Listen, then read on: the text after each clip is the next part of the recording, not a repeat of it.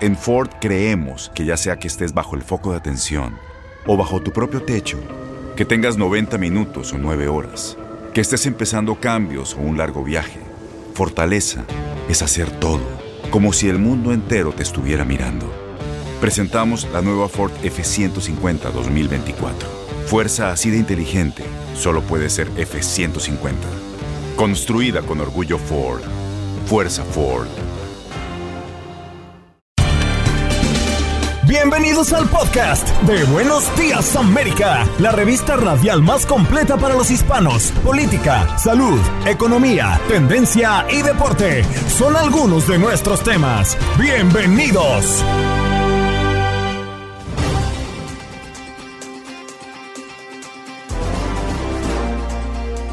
Hola, bienvenidos al podcast de Buenos Días América, un programa de TUDN Radio de la cadena Univisión. Les saluda Juan Carlos Aguiar. El día de hoy, miércoles 5 de mayo del año 2022, estuvimos cargados de información y entretenimiento.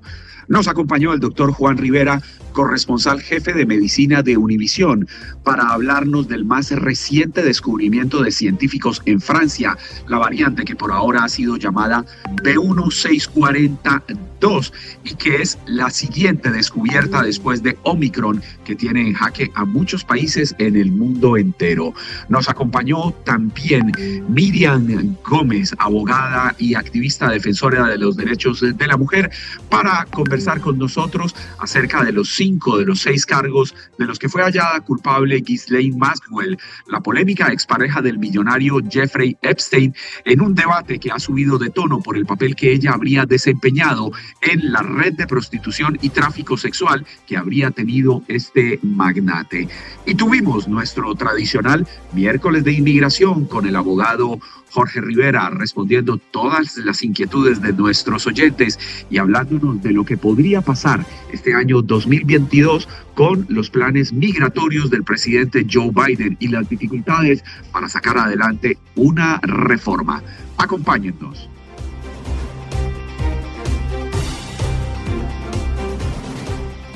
Clara, hoy quiero tener la oportunidad, pero no solo eso, sino el privilegio de presentarle a una de las personas más queridas de Univisión, a alguien que no es invitado, a alguien que hace parte de esta casa, de esta familia, de Univisión Noticias, pero también de Buenos Días América, y es el doctor Juan Rivera. Doctor Juan, feliz comienzo de este año 2022. Me excuso por mi voz, la tengo la garganta bastante afectada y pues no, no me oigo muy brillante por estos días. Buenos días, Juan. Hola, hola, happy, happy New Year y, que te mejores, Juan Carlos. Muchísimas gracias, doctor Juan. Eh, queríamos conversar hoy con usted especialmente porque pues tenemos una noticia que nos está preocupando y es que mientras el mundo entero enfrenta una nueva ola de contagios desatada por la variante Omicron, de la cual venimos hablando hace unas semanas, pues hay una nueva alerta, esta vez en Francia. Y es que, como usted lo sabe, doctor Juan, científicos descubrieron la que sería la más reciente variante llamada por ahora B1642 y que según parece sería no solamente más infecciosa, sino lo que es más preocupante, tendría una mayor resistencia a las vacunas. Les contamos a nuestros oyentes que hasta el momento se han detectado 12 casos en Marsella, el primero de ellos el pasado 10 de diciembre. Doctor Juan, ¿debemos preocuparnos? Mira, yo creo que si nos vamos a preocupar por cada variante que va a salir en una pandemia, eh, vamos a vivir preocupados porque obviamente eh, en la naturaleza de una pandemia es que surjan estos, estos tipos de, de variantes. Eh, usualmente surgen muchísimas más y solo sabemos de algunas que por algunas características pensamos que pueden llegar a, afectarnos de manera global. Esta eh, que se detecta con esos 12 pacientes en Francia, eh, pero hay algo importante y es que los primeros casos se hace una asociación a África, a Camerún específicamente, eh, tiene, es una variante de interés por la Organización Mundial de la Salud porque tiene algunas mutaciones que la pueden hacer, como tú bien mencionabas, eh, más transmisible y más resistente a las vacunas. Si esa variante, digamos, va a ser eh, más prevalente que Omicron, no lo sabemos todavía.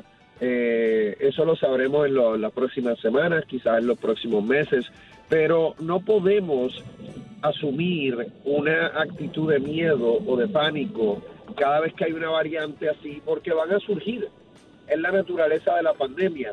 Mientras personas en África, en Asia, en Latinoamérica no estén vacunados, el virus va a seguir teniendo oportunidad de mutar y cada vez que el virus muta, eh, hay la posibilidad de que se creen variantes que puedan afectarnos. A mí lo que me llama la atención, doctor Juan, y es que al paso que vamos, probablemente se nos va a acabar el alfabeto griego y no vamos a poder tener que otros nombres ponerle. Ya vamos en Omicron. Es que esta nueva variante que están estudiando, pues tiene 46 mutaciones distintas. Yo no he podido digerir eso. ¿Cómo así que alcanza a tener 46 mutaciones distintas? Explicado en, en términos para los que no somos científicos o expertos. Mira, el, el virus, igual que nosotros los humanos, estamos compuestos de material genético. Cuando ese virus está pasando de una persona a otra, o a veces de personas a animales, tiene la habilidad de que ese eh, material genético cambie su composición. Igual que en los seres humanos, si el contenido genético cambia, nuestras características cambian. En otras palabras, a lo mejor si yo tuviese otra composición genética, tuviese pelo, ¿ok? Pero esa no fue la composición genética que me tocó. ¿Qué sucede? En estos virus puede ser que un virus sea, digamos, poco transmisible, pero sigue moviéndose de persona en persona, el material genético sigue cambiando, la estructura en la superficie del virus, por dar un ejemplo, cambia y hace que se adapte mucho mejor a las células del, del ser humano. Por definición, eso lo hace más transmisible, más fácil de que nos contagie. Mientras cambia el ADN del virus, las características del virus también pueden cambiar. Hay veces que cambiarán para que sea más transmisible, hay veces que cambiarán para que sea más infeccioso y hay veces que cambiarán para que sea menos transmisible o menos infeccioso o letal. Sí, entiendo. Eh, conversábamos el pasado lunes con un médico experto en COVID, eh, porque no queremos estarlo agobiando a usted todo el tiempo, doctor Juan, y él nos decía que entre más variantes salen, y entre más infecciosas son, pues más rápidamente se está expandiendo, lo que podría llevarnos a quizás alcanzar esa inmunidad de rebaño en una mezcla un poco extraña entre vacunación y contagio. ¿Usted cree que esa versión es cierta, la comparte, que podríamos estar cerca porque el virus se está volviendo más infeccioso, pero menos mortal? La verdad que eh, no estoy, yo no estoy seguro de, que eso sea cierto, Juan Carlos, porque a mí eso me haría un poco más sentido si las personas se infectan una vez y no se infectan de nuevo. Pero ya yo conozco bastantes personas que les dio Delta, ahora les dio Omicron. Eh, ¿Por qué? Porque la, la inmunidad que tenían en contra de Delta no era suficiente para protegerlos completamente en contra de Omicron. Si mañana sale otra variante como esta, que estructuralmente es bien distinta a Omicron y a Delta, puede ser que alguien se infecte tres veces. Entonces, cuando la posibilidad de reinfección existe, yo encuentro muy difícil el poder llegar a una inmunidad de rebaño. Yo creo que eso nos llevaría más a una situación en donde el coronavirus es endémico, o sea, que vive con nosotros.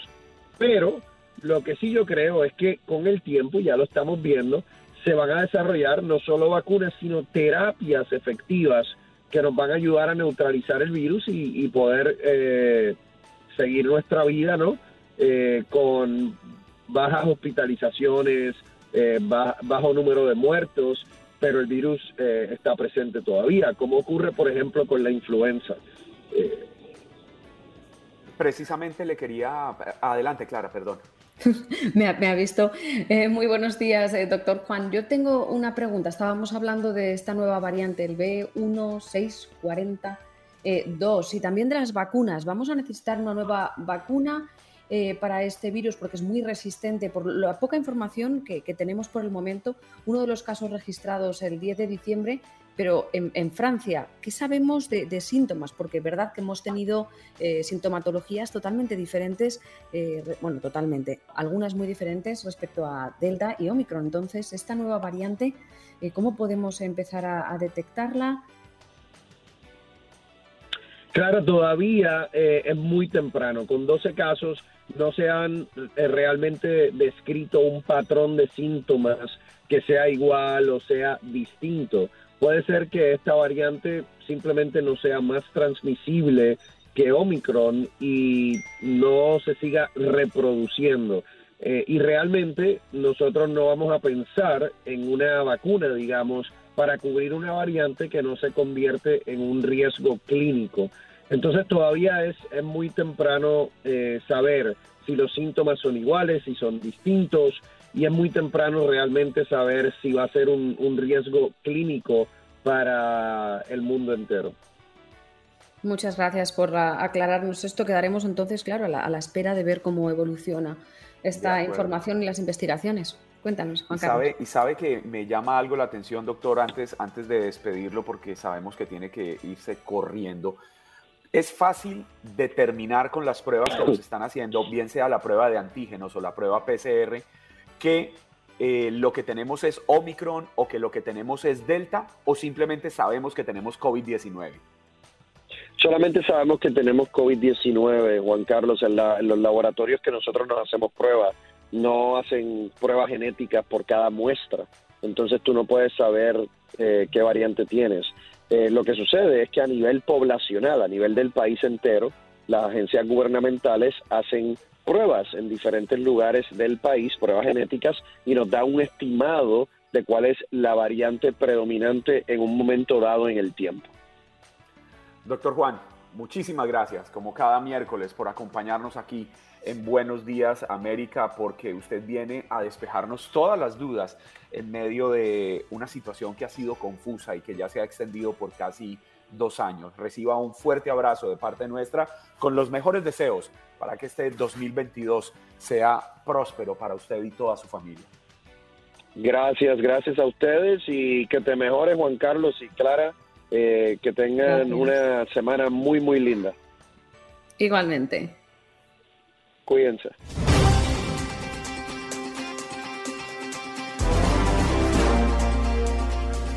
Óigame, un tema bastante, bastante, pero bastante álgido. Luego de que un jurado hallara culpable de cinco de los seis cargos a Ghislaine Maxwell, ¿recuerdan la polémica expareja del millonario Jeffrey Epstein? Pues el debate, el debate perdón, ha subido de tono por el papel que ella habría desempeñado en la red de prostitución y tráfico sexual que habría tenido este magnate, quien recuerden ustedes además se suicidó o aparentemente se suicidó en una cárcel en Nueva York en agosto del año 2019. Pues ante estos hechos, muchos se preguntan qué tanto pueden suceder estos delitos, se pueden repetir en las altas esferas de la sociedad sin que nos estemos enterando, porque hemos venido conociendo escándalos a lo largo de nuestra historia. Y para eso hemos invitado a una persona que eh, Clara conoce de mucho tiempo atrás y nos dijo, ella es la persona que nos va a sacar de dudas. Exacto. Es quien nos trae eh, los datos exactos, o más que exactos, la hipótesis clara de qué tanto esto se puede estar dando y es Miriam Gómez Tena. Buenos días, Efectivamente, buenos días, eh, Miriam, abogada de derechos humanos y consultora, además de diversidad, igualdad e inclusión. Buenos días, muchísimas gracias por tenerme aquí con vosotros esta mañana. Fría en Nueva York, tengo que añadir. Fría en Nueva York, pues aquí en Miami es cordialmente bienvenida. Caliente Miami. Miriam, la gran pregunta, estos hechos, el que hombres de la alta sociedad independiente del país eh, estén aprovechándose de mujeres muy jóvenes, muchísimas veces menores de edad. ¿Es o no es común? Pues desafortunadamente, Juan Carlos, es mucho más común de lo que nos gustaría admitir o aceptar. Eh, tenemos datos de que hasta el 45%, de acuerdo con la red Facebook y Twitter, 45% de los usuarios han reportado que conocen a alguien que ha sufrido algún tipo de acoso sexual en este tipo de entornos, ya sea laboral o cuando hay un tipo de relación con superiores eh, en el entorno de trabajo. Eh, uno de cada tres mujeres en Estados Unidos reporta haber sufrido algún tipo de acoso sexual a lo largo de su vida, especialmente eh, en la adolescencia. De manera que, lamentablemente, esto es mucho más común de lo que nos pensamos. Una situación eh, lamentable. Ahora, usted que ha trabajado por los derechos de las mujeres, a mí, de todo este escándalo de la señora Maxwell, de quien se está esperando ya que se conozca la condena y podría ser entre los 40 y los 60 años de prisión, lo que para ella básicamente significaría cadena perpetua. Lo que más me llama la atención es que ella era la pareja de Jeffrey Epstein y que sea ella la que haya precisamente ayudado a conseguirle mujeres y jovencitas para que tuviera relaciones sexuales. Esto a mí me suena increíble, por no decir muy extraño. Sí, y además ha sido un poco el argumento con el que ha juzgado, jugado la, defensa eh, de Maxwell, también eh, hacerla parecer como un mero papel accesorio, cuando en realidad, eh, tal y como hemos visto en, el veredicto final, no se le ha querido dar ese papel meramente accesorio, sino que ha incurrido directamente en estas conductas delictivas directamente. Hemos visto que se le han acusado de cargos no solo por eh, conspirar para transportar menores, sino también participar directamente en, bueno, lo que han denominado durante el juicio orgías, eh, incluso facilitando eh, pues momentos en los que tenía que masajear a Epstein y Maxwell participaba activamente en cómo hacerlo, enseñando a las menores cómo quería que Epstein fuese tratado, etcétera, etcétera. lamentablemente, este ha sido un argumento que desde el movimiento MeToo hemos ido viendo mucho y es eh, cuando la mujer mm, se le acusa de, este tipo de cargos, eh, ¿es simplemente una facilitadora o, incluso, eh, como se mencionaba en el propio juicio, nos lleva esto a, tan atrás como a Adán y Eva, que la mujer siempre se le pone como la que tenta al hombre y el hombre de alguna manera se exime de responsabilidad? Y hemos visto que en este caso Epstein obviamente no ha podido ser juzgado, pero a Maxwell se le ha eh, acusado y, obviamente sentenciado, bueno, pendiente de sentencia firme, pero eh, se le ha declarado culpable en cinco de seis cargos en los que se le hace determinadamente autora de todas estas conductas. Sí, sabe que Miriam, este, todo este tipo de hechos se han venido destapando y conociendo, creería yo, y corríjame si estoy equivocado, gracias a aquel movimiento que comenzó en el año 2006 más o menos, el movimiento MeToo, que sirvió como para hacer un llamado contundente para que las mujeres entendieran que no era normal, que no hacía parte de la rutina diaria el que fueran abusadas, el que fueran atacadas, el que fueran explotadas. Con un caso también mediáticamente muy sonado, el de este hombre poderoso de Hollywood, Harvey Weinstein, que posteriormente fue condenado a 23 años de prisión y que fue en el 2017 gracias a que la actriz Alisa Milano hizo un contundente llamado en sus redes sociales para la defensa de las mujeres.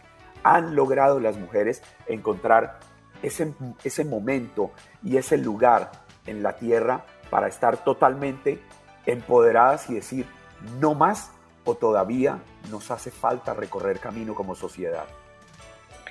Eh, gracias por esa pregunta. Creo que lamentablemente queda mucho camino por recorrer y sí me gustaría hacer un inciso de que en 2006 este movimiento cuando surge es eh, eh, su, autora principal es Tarana Burke, que es una activista social negra en Estados Unidos y que particularmente hacía hincapié en cómo estaba afectando este tipo de acosos sexuales y abusos sexuales a mujeres racializadas en Estados Unidos.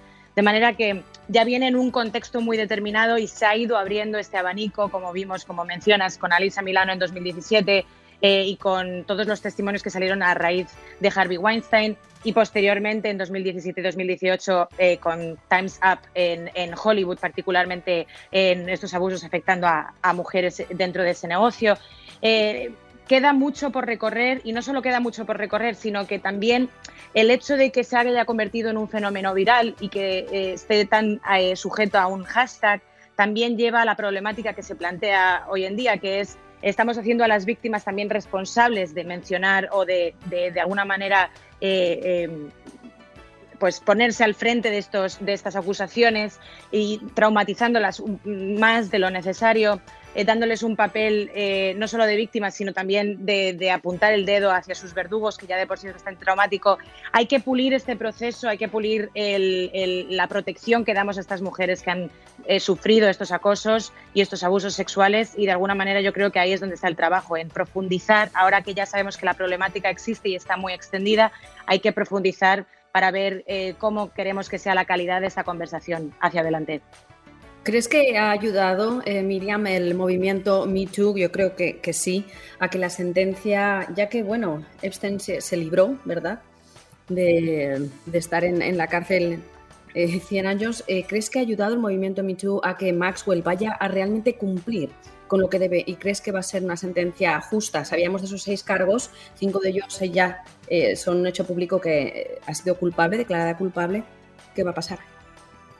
Pues ahí está un poco el quid de la cuestión y depende mucho de lo que eh, la jueza Alison Nathan decida hacer, porque aunque esta pena, como mencionaba Juan Carlos, puede convertirse en poco menos una cadena perpetua, también puede optar eh, la jueza por eh, hacer que cumpla la, condena de manera simultánea y, y no concatenándola. Entonces, en función de eso veremos un poco si es más justa o, menos, eh, entendiendo que bueno, pues que mucha gente tiene las expectativas muy altas.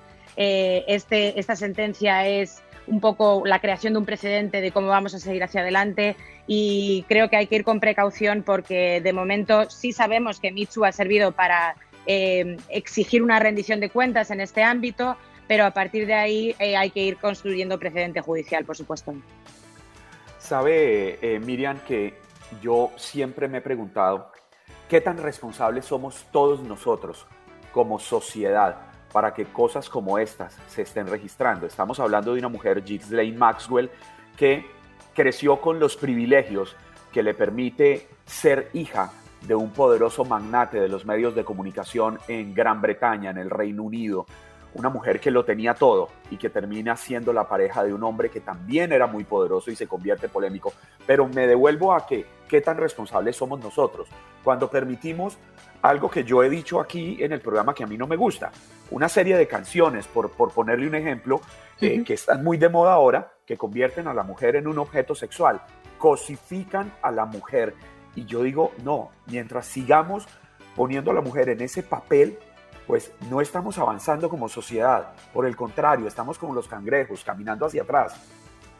Así es, yo creo que, como todo hay que ponerlo en contexto, obviamente eh, dentro del marco del entretenimiento se permiten determinadas licencias, pero me parece que esto empieza mucho desde la responsabilidad de cada uno y eh, el tener en cuenta el lenguaje que utilizamos, no yo solo con las mujeres, sino entre todos para lograr esa igualdad efectiva, de manera que Sí que es cierto que esto es un trabajo del día a día, que cada vez que se detecte que algo es, eh, eh, bueno, pues que está llevando esa desigualdad efectiva con las mujeres, no siquiera llegando al, acoso, al abuso sexual o incluso a la cosificación que mencionas, sino simplemente en el día a día de tratarnos de igual a igual, eh, es un ejemplo bueno y es, un, trabajo constante que tenemos que seguir y, y, lamentablemente creo que nos queda todavía bastante, bastante camino por recorrer. Miriam, podemos tener esperanza de que esto va a cambiar Décadas atrás hablábamos del derecho de las mujeres a participar democráticamente, a que tuvieran derecho al voto. Hemos hablado años atrás, disculpen, del derecho de las mujeres a, ser parte de esta sociedad productiva, parte de esta sociedad laboral. Llevamos décadas hablando de cómo una mujer debe tener la posibilidad de gobernar, pero pareciera que nos aferramos a viejas costumbres. Bueno, eh, de acuerdo con, contigo en ese punto, pero lo cierto es que también tenemos razones para ser eh, optimistas. ¿no? Eh, creo que estamos viviendo un momento en el que eh, se le está mm, creando un espacio a las mujeres para poder mm, tener estas plataformas y verbalizar pues, las necesidades que tenemos, las desigualdades a las que hemos sido expuestas y también cosas más serias como abusos, etcétera, etcétera. Entonces, yo creo que lo que hay que mantenerse en esta línea constante de saber que esto es un trabajo del día a día, que Roma no se construyó en un día y que el movimiento, tanto feminista como Too, eh, ya tienen más de 20, 20 años a nuestras espaldas y muchos más del movimiento feminista por detrás. Entonces, creo que hay que ser optimistas, pero sabiendo que el trabajo es de cada uno, cada una y al día a día. Miriam, muchísimas gracias por habernos acompañado la mañana de hoy. Ella es Miriam Gómez Tena, quien es abogada de derechos humanos y especialmente consultora en diversidad, igualdad e inclusión. Gracias por habernos traído este mensaje tan importante. Tenga un feliz año 2022. Muchas gracias. Gracias, Miriam. Un abrazo. Muchas gracias. Un abrazo.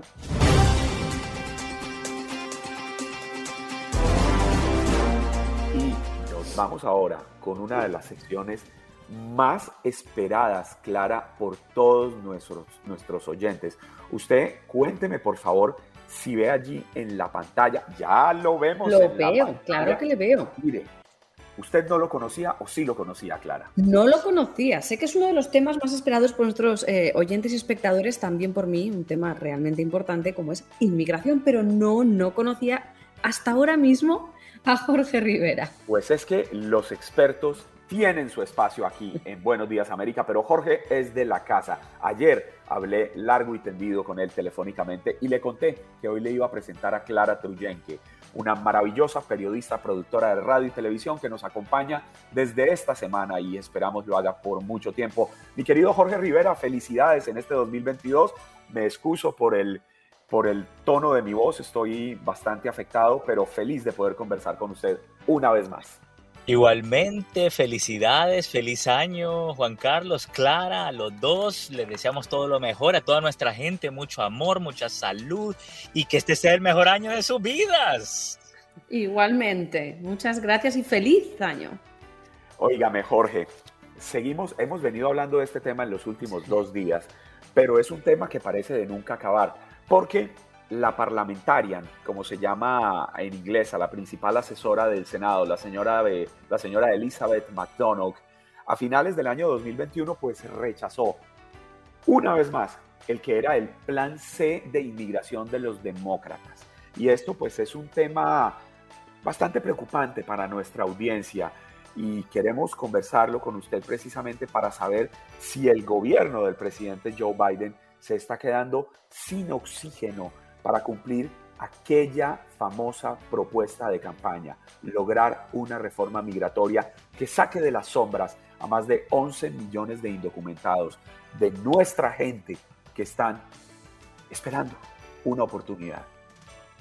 Bueno, mira, la, reforma migratoria por el momento se ha cerrado la puerta no solo por Elizabeth McDonnell, que no aceptó y rechazó tres veces, tres intentos eh, de incluir la reforma migratoria como parte de la reconciliación del presupuesto, pero también Joe Manchin, eh, que es el senador demócrata que se opuso al Build Back Better plan de Joe Biden. Por lo tanto, por un lado no incluyeron la reforma, pero por otro lado estén en tela de juicio también el Build Back Better plan.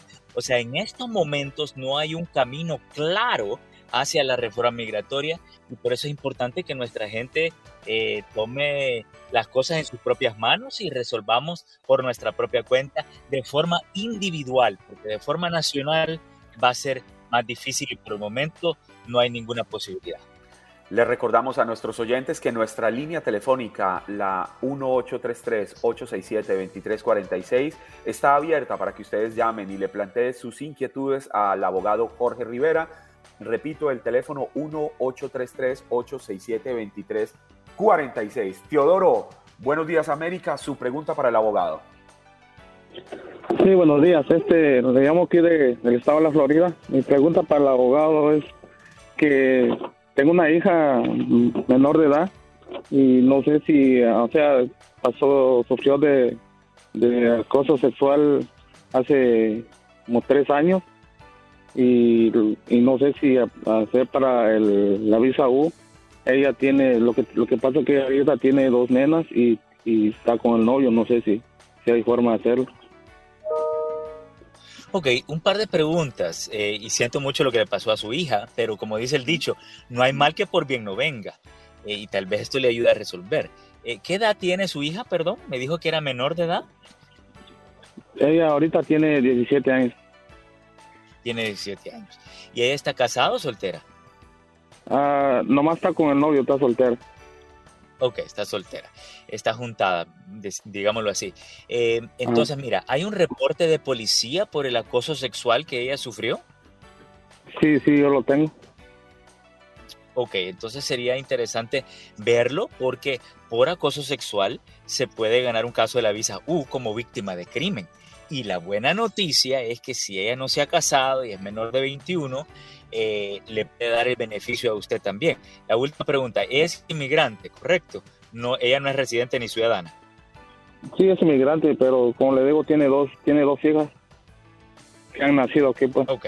Le, le pregunto eso porque si la hija es menor de 21 años okay, y es soltera, puede incluir no solo a sí misma, sino que a sus padres también. Entonces sería interesantísimo ver si ella califica por la visa U para que califiquen ustedes, usted también. Y ahora con la visa U pendiente se puede pedir el permiso de trabajo. Así que esta es una buena opción, pero un abogado, ya sea nosotros o otro abogado, tiene que revisar ese reporte de la policía a ver si califica. Si le damos la luz verde, entonces ya se consigue la firma de la policía que ya colaboró con la investigación criminal y el tercer paso ya es aplicar por la visa U. Este es un buen caso, Clara, Juan Carlos, buenísimo caso. Y hablando de casos, eh, Nidia Orozco nos escribe en el Facebook Live, Jorge, y quiere eh, tener una reacción suya. Hola, buenos días, señor Jorge. Abogado, disculpe, aquí en Houston, Texas, ¿tiene usted oficina? Eh, actualmente no, porque hemos consolidado, fíjate, anteriormente estábamos en California, Texas, eh, las Carolinas, pero consolidamos todo en Miami y de aquí tenemos un equipo de abogados que viaja a las representaciones en todo el país. Pero todos los casos de inmigración son casos federales y se pueden llevar a nivel nacional. Exactamente. Eh, la ley federal es igual en los 50 estados y nosotros, la mayoría de nuestros clientes son de fuera del estado de la Florida porque, bueno, nos buscan, gracias a Dios, y, buscamos unas soluciones para ellos. Apenas estamos calentando motores, les recordamos a todos ustedes, marquen el 1833-867-2346. Les repito, 1-833-867-2346. No esperen a que se acabe el tiempo para que le hagan su pregunta al abogado. Aprovechen que es uno de los mejores y lo tenemos aquí disponible para la audiencia de Buenos Días América. Ana, como ha hecho Teodoro, exacto, te iba a decir, como ha hecho ya Teodoro con, con, ese caso que a través de, de una desgracia realmente, pues bueno, podríais ayudarle Jorge Rivera y su gabinete o cualquier otro abogado de inmigración, como usted mismo decía, en conseguir esa eh, residencia tanto para la víctima como para su familia. Y también otra, otra pregunta eh, tiene una oyente que está eh, esperando ahora mismo en línea. Ana, muy buenos días. Buenos días, ¿cómo está? Contenta de haber conseguido línea. ¿Cómo está, doctor Rivera? Buenos, buenos días. Muy bien, felicidades, Ana. ¿Cuál es tu pregunta? Doctor, yo tengo dos hijos que uno de ellos en este momento es, tiene DACA y la otra em, es, es, mayor de edad, tiene un hijo de 11 años, pero los dos está, están pedidos por su papá y por mí. Entonces ellos ya tienen la, la petición aprobada, están esperando solamente la visa y están esperando, eh, mi hija mayor eh, está esperando también que le concedan el, el, waiver para que no para que no retorne a, a, mi país, ¿no? Entonces el otro día yo escuché que ahora por este problema del COVID, del problema de, del virus, los consulados están están este, obviando las entrevistas.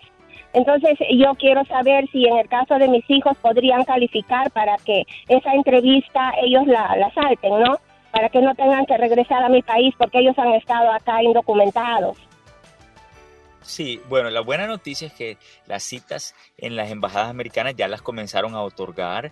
Eh, nosotros hemos estado recibiendo muchísimas citas de las embajadas. Poco a poco, a medida que se ha ido normalizando todo, han aumentado el número de casos eh, que están citando. Ahora, la pregunta crítica aquí es si a su hijo todavía no le han aprobado el perdón, entonces realmente todavía no estamos esperando la cita, lo que estamos esperando es la aprobación del perdón. Y ahí es donde estamos bien atrasados, inmigración se está demorando, no me lo van a creer. Clara, Juan Carlos, escuchen esto. Los perdones dentro del país están demorando de dos hasta tres años. Es increíble los atrasos. Uno de los titulares este año fue que hay más de 8 millones de casos atrasados en inmigración. Así que primero tenemos que esperar que le aprueben el perdón y una vez aprobado el perdón, ya pedimos la cita en la Embajada Americana. Yo tengo una pregunta respecto en la línea de esta, esta pregunta que ha hecho Ana. algo, Clara.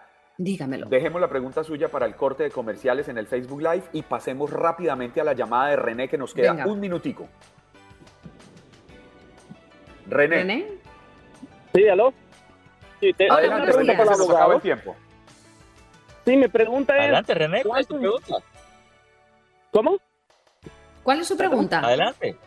La pregunta es, ¿cuánto está durando una moción en estos momentos? Porque ya llevo un año esperando la moción con el abogado y no me da respuesta todavía. Ok, la pregunta es, ¿qué tipo de moción es? ¿Será una moción de reapertura? Sí, es una moción de, de, de, un, de yo estoy solicitando un perdón por una carta de aportación que yo tengo, como reabriendo el caso, no sé cómo es que me dijo el abogado. Okay, le voy a dar un tip importantísimo. Mira, ¿Qué pasa? Esa moción, si llevas más de un año esperando, ahora es el momento de resometerla, ¿ok? Porque con la administración del presidente Joe Biden hay mucha más flexibilidad. Anteriormente había que estarle rogando a los fiscales que dieran una firma para una moción. Hoy en día están respondiendo mucho más rápido. Quizás tu caso se quedó dormido, pero ahora con todos los cambios eh, y en el 2022 tienes que reactivarlo, mi hermano, para que te salga eso lo más pronto posible y no seguir esperando. Jorge, muchísimas gracias por la respuesta. Oiga, pero hay que darle respuesta a Nidia Orozco, que escribe, disculpe abogado, ¿nos puede dar el número directo de su oficina para hablar con relación a migración? Y se lo vamos a agradecer, por favor. Pero eso sí, Jorge, ¿cómo es que me gusta a mí? Cantadito, por supuesto. 888-578-2276. Más cantadito. 888-578-2276. Muchísimas gracias. Era el abogado Jorge Rivera, experto en inmigración, quien nos acompaña como cada miércoles en, valga la redundancia, nuestros miércoles de inmigración, porque los expertos hablan aquí en Buenos Días América. Estás escuchando el podcast de Buenos Días América, la revista radial más completa para los hispanos. Escúchanos en las diferentes plataformas: Euforia, Spotify, TuneIn y iHeartRadio. Tu DN Radio. Vivimos tu pasión. Dicen los grandes, la liga se gana partido a partido. Partido a partido. En Buenos Días América, Contacto Deportivo.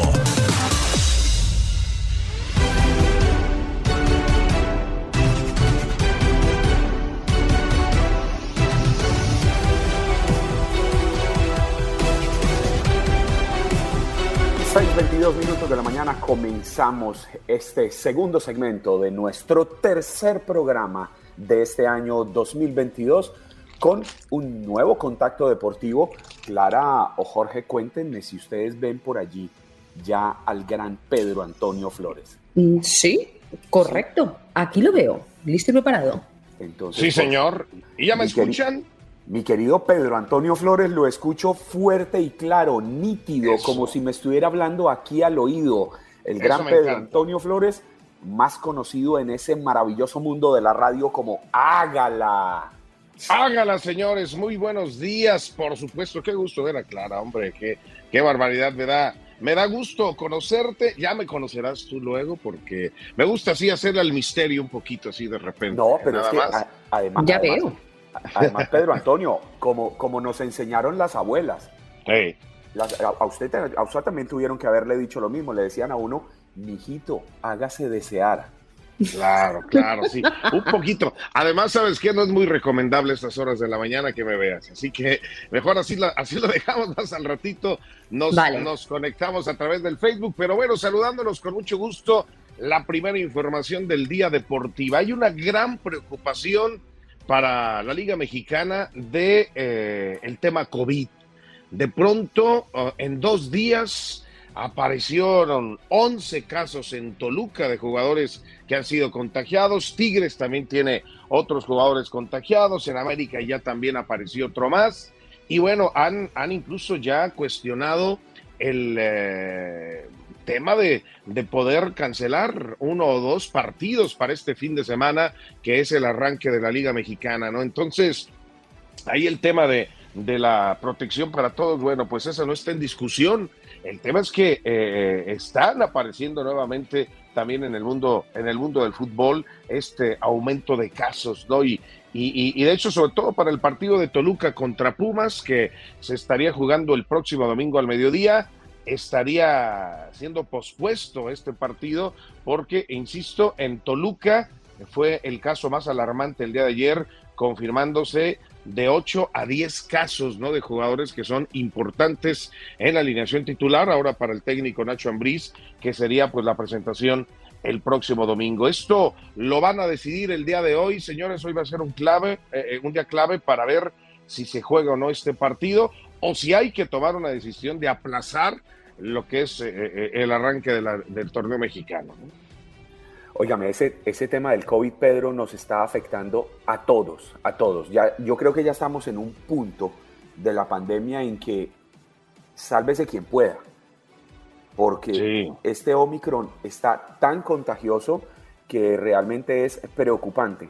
Yo le, comenzando el programa, yo no sé si usted me alcanza a escuchar que estoy con la garganta bien, bien sí. afectada. Y pues yo vengo contando desde el lunes en nuestro primer programa de este año que uno de mis hijos estaba positivo, por fortuna ya dio negativo, pero ahora mi esposa dio positivo en su más reciente examen. Y ya yo había dado negativo en dos exámenes previos, me va a tocar hacérmelo, ya la garganta la, la tengo terrible, me está afectando bastante. Yo creo que ya es necesario hacerme una tercera prueba en menos de 10 días. Sí, sí, sí, así está. De pronto los exámenes de, de ley ¿no? que se hacen para regresar a, a la actividad del fútbol en un equipo, eh, pues eso se hace rutinariamente. Aquí el tema es que, pues, pum, pum, pum, empezaron a brotar positivos, ¿no? Por todos lados, y eso ya es una, una situación alarmante. Y mire, eh, eh, yo en, mi caso hoy me estaré haciendo una prueba COVID, ya porque también, incluso nuevamente en las cercanías donde uno se, se desempeña y, labora, empieza a haber eh, casos positivos que, que aparecen. La verdad, es una, es una situación lamentable ¿no? Que, que, esto vuelva a resurgir, que esto vuelva a cobrar fuerza en el mundo deportivo. Ahorita hablamos de México, pero también en Europa jugadores del Bayern Múnich han dado positivo, en el tema del Barcelona también. Bueno, Leo Messi, el mismísimo Messi tiene COVID, ¿no? Y está en estos momentos ahorita aislado, ¿no? Entonces, eh, pues es un tema a no dejar a un lado. Ya estaremos platicando en nuestra próxima intervención qué es lo que eh, en Europa, ¿no? Sobre todo, ahora se está tomando de decisiones en torno al tema. Pero bueno, así estamos arrancando el año, hay que ponerle toda la actitud positiva, hay que cuidarlos y sobre todo, pues esperar que, que, que si los eventos deportivos se tienen que posponer, pues sea la mejor decisión. Y, y si no, bueno, si esa puerta cerrada nuevamente eh, que se tengan que cerrar los estadios, bueno, pues poder, poder realizar este tipo de competencias con todos los protocolos necesarios, ¿no? Hágala. Hágala. Bueno, ya, ya habíamos platicado, ¿no? Del tema del COVID, pero oh, pues ahora eh, otro de los temas, ¿no? Que también está a la orden del día es los refuerzos, ¿no? Que puedan estar llegando justamente para este torneo. Y como, pues bien sabes, ¿no? Clara Juan Carlos, el equipo popular de México son las Chivas, ¿no? Este equipo de puros mexicanos que ha tenido, oh, pues obviamente, el, el tema de, de, jugar solamente con puros nacionales, puros jugadores mexicanos, ¿no? Que son los que, los que tiene al Guadalajara ahorita en, eh, pues bueno, con esta gran afición y con esta tradición de títulos. Sin embargo, bueno, pues ayer eh, se aventó el presidente dueño del equipo Amauri Vergara, pues una publicación a través de su cuenta de, de Twitter, donde dijo, sí, todos los, uh, los, mexicanos pueden jugar en Chivas, pero no cualquier mexicano puede jugar en el equipo, ¿no? Entonces, eh, haciendo referencia por ahí a que algún jugador eh, que se pretendía, en el caso de Rodolfo Pizarro, que, que jugó para el Inter Miami en el torneo pasado, bueno, pues se lo estaba peleando Monterrey y el equipo de Chivas, ¿no? Para que pudieran regresar, obviamente, a jugar al fútbol mexicano. Y terminó Rodolfo Pizarro siendo presentado ayer con los Rayados de Monterrey, situación que, bueno, molestó a la afición del Guadalajara, a la afición de Chivas, de que, pues, este eh, jugador se los hubiera ganado Rayados de Monterrey, a lo que este tuit, ¿no? Que publica Mauri Vergara en su cuenta personal, pues genera todavía más polémica diciendo que no cualquier mexicano puede jugar en Chivas. Eh, no sé si se lo dijo directamente a Pizarro, de que fuera algún tipo de mexicano que no está apto ¿no? para poder eh, portar la playera de Chivas. Aquí el tema es que si esto predicara con el ejemplo de que los mexicanos que juegan en el equipo de el Guadalajara verdaderamente fueran ejemplares, entonces pues el equipo anduviera en otro nivel, ¿no? Y ya lleva va para siete años de no participar en, nuevamente en, las instancias finales, ¿no? Y eso, y eso pues obviamente no ha, no ha gustado para nada a su afición. Y, le sumas de que los refuerzos no han llegado, bueno, pues entonces eh, hay, hay, preocupación y molestia, ¿no? En la afición de Chivas sobre lo que se está haciendo y los manejos que se están teniendo con este equipo del Guadalajara.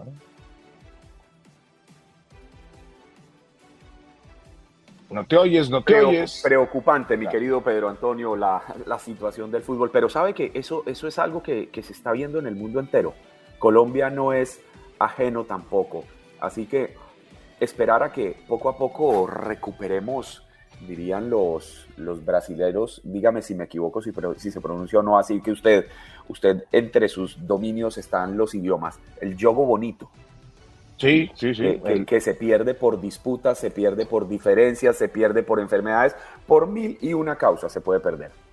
Sí, sí, sí, exactamente, ¿no? Y eso es lo que pues está queriendo, ¿no? La afición de Chivas que pueda regresar el buen fútbol, que se refuercen los equipos para tratar de competir de buena manera. Y a eso súmale que el rival de la ciudad de Chivas es el Atlas y el Atlas acaba de ser campeón del fútbol mexicano, entonces pues más molestia le genera a los aficionados de Chivas que no se esté reforzando el equipo correctamente, que los jugadores pocos mexicanos que hay de calidad terminen apareciendo en otros clubes, ¿no?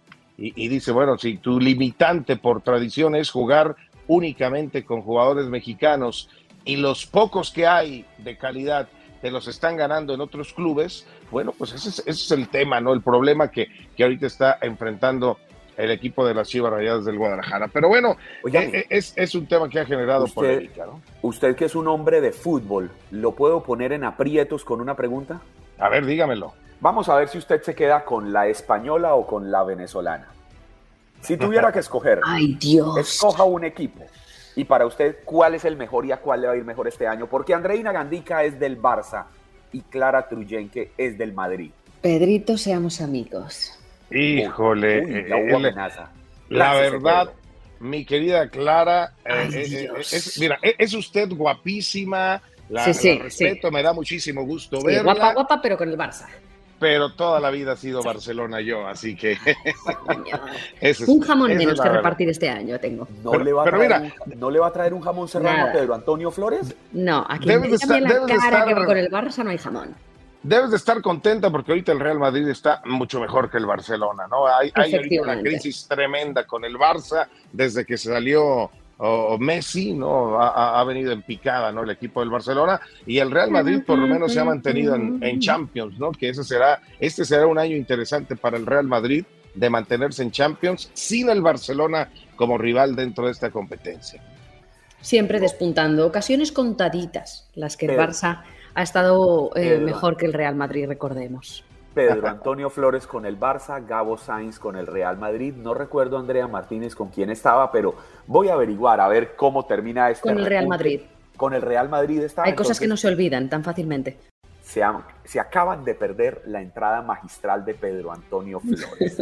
Él entró como todo un Latin lover, como un galán de telenovela mexicano, porque él dijo me arreglo, me baño, me peino, me perfumo para que Clara que vea de lo que se había perdido.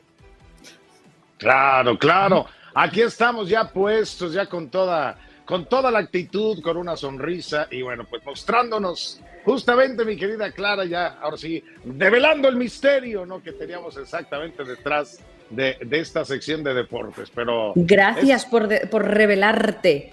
Dos horas y media esperando. Estábamos aquí con la respiración contenida. Yo sé, yo sé, yo sé. Y, lástima que, pues ya no coincidimos en temas de equipo de fútbol en, España, ¿verdad? Pero bueno, Barcelona contra el Real Madrid siempre va a ser un partido clásico. Entonces, pues bueno, entonces siempre, siempre hay, hay, que, hay que meterle saborcito en el, en el tema candente de polémica del fútbol, ¿no?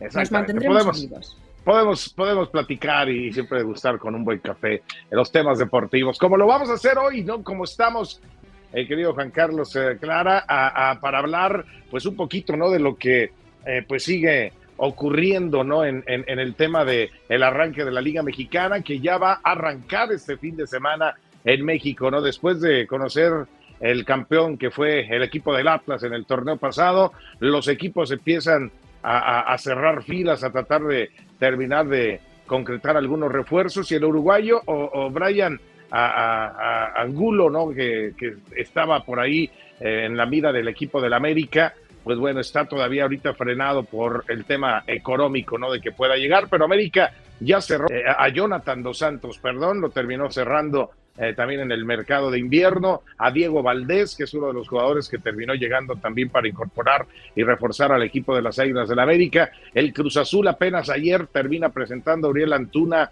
a Alejandro Mayorga y el caso oh, de Cristian Tabó son las incorporaciones que se dan con el equipo del Cruz Azul. Sin embargo, dejó ir a gente como Luis Romo, que se fue a los Rayados de Monterrey, Orbelín Pineda, que se despide y se va al equipo del Celta de Vigo allá en España, y también el caso, bueno, de Jonathan Rodríguez, que estará jugando para la MLS y que, bueno, pues está también eh, de los jugadores que terminan saliendo. Tigres incorporó a Sebastián Córdoba, eh, San Luis a Rubén Zambuesa, se reforzaron algunos equipos como se diera, eh, el Toluca que, que hablábamos justamente en la primera intervención, tuvo también a Leo Fernández y a Nacho Ambriz como incorporaciones importantes, pero el tema de, de lo del Toluca, que hoy estaremos muy al pendiente de lo que va a pasar con 10 casos positivos de COVID, le termina provocando una duda a la Liga Mexicana si se juega este partido frente a Pumas o no que se tiene programado para el próximo domingo, o si bien eh, se vuelven a hacer pruebas, se descartan algunos positivos que,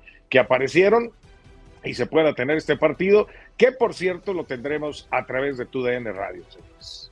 Clara, vio igual que Andrea Martínez todo ese discurso sin tomar aire. A ver si usted es capaz de hacer eso. Y sin guion. No. Que es lo que más me llama la atención. Es el, profesionalismo de nuestros compañeros aquí en TUDN Radio Expertos en Deporte es completamente admirable. Oiga, Pedro Antonio, ¿cómo hacen, ¿cómo hacen ustedes para aprenderse? Pues es que no solo los nombres de los equipos, es aprenderse los nombres de los equipos, los nombres de los jugadores, los nombres de los estadios, los nombres de las ciudades. Eso es admirable. Pues imagínate, bueno, pues tenemos programas eh, diarios, ¿no? De análisis deportivo, de radio, de televisión, estamos en las redes sociales al día, al tope, y bueno, pues ya tenemos en esto, ya no quiero revelar mi edad, pero desde 1992 estamos en esto, ya vamos para 30 años de estar dedicado en el, en el mundo de los deportes y pues, bueno. Con razón, con razón. esto tenemos ahí un poquito. Pero empezó. A la mano, señores. Empezó a trabajar a los cinco.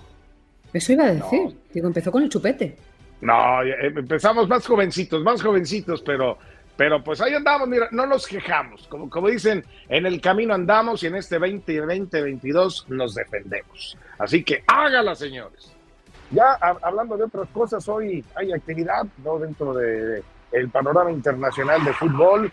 Eh, mi querido Barcelona va a jugar contra el Linares en la Copa del Rey. Hay actividad justamente hoy a mediodía, ¿no? Justamente se estará enfrentando el Barcelona en la Copa del Rey y, a la par se anuncia que, eh, eh, o por lo menos empiezan los rumores de que el eh, noruego Erling Haaland, este jugador del Borussia Dortmund, ¿no? Que tiene pues todos los reflectores puestos en él, pues sería jugador del Barcelona a partir del verano, ¿no? Y es uno de los prospectos más interesantes que hay ahorita en el panorama del fútbol mundial. Se lo estaban peleando el Real Madrid y el equipo del Barcelona y, pues ahora termina siendo eh, pues él el, que, el que puede estar decidiendo en torno a su futuro con el equipo del Barcelona. Así que pues habrá que ver justamente en qué termina todo esto, ¿no? Y, como dato curioso para cerrar el día está el tema de eh, Floyd Mayweather, ¿no? Que está organizando una,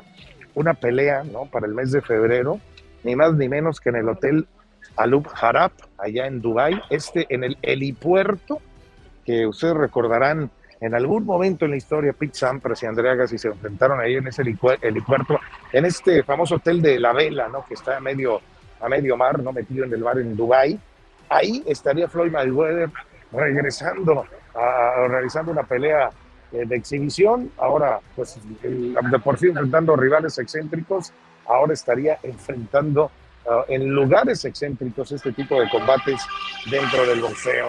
Eh, Floyd Mayweather. Así que bueno, pues son, son parte de las cosas que hay que estar siguiendo, ¿no? Y por supuesto seguir monitoreando, señores, el tema del COVID, que en la Liga Mexicana, repito, hoy estarán determinando si se juega o no el Toluca Pumas del próximo domingo por el alto número. Reportaban ya 46 casos de COVID en el mundo del fútbol mexicano, eh, una cifra muy alta, ¿no? Para poder pensar en que se pueda reanudar o que pueda arrancar la liga de manera normal, ¿no? Querido Pedro Antonio Flores, muchísimas gracias por el esfuerzo. Sabemos que estaba ocupado cumpliendo con una obligación muy importante como padre. Le enviamos un fuerte abrazo y bueno, nos seguimos hablando a lo largo de todo este 2022. Eh, será, será un gustazo y pues eh, eh, bienvenida Clara, ¿no? Un gusto conocerte y estaremos, bueno, perfectamente en contacto y muy, muy al pendiente de lo que será este año. Muchas gracias, Pedro. Feliz día. Abrazos, señores. Buenos días. Abrazos. Gracias por acompañarnos en nuestro podcast. Buenos días América. Y recuerda que también puedes seguirnos en nuestras redes sociales. Buenos días AM en Facebook y en Instagram. Arroba Buenos días América. AM. Nos escuchamos en la próxima. Boost Mobile tiene una gran oferta para que aproveches tu reembolso de impuestos al máximo y te mantengas conectado. Al cambiarte a Boost, recibe un 50% de descuento en tu primer mes de datos ilimitados. O, con un plan ilimitado de 40 dólares, llévate un Samsung Galaxy A15 5G por $39.99. Obtén los mejores teléfonos en las redes 5G más grandes del país. Con Boost Mobile, cambiarse es fácil. Solo visita boostmobile.com. Boost Mobile, sin miedo al éxito. Para clientes nuevos y solamente en línea, requiere AroPay. 50% de descuento en el primer mes requiere un plan de 25 dólares al mes. Aplican otras restricciones. Visita boostmobile.com para detalles.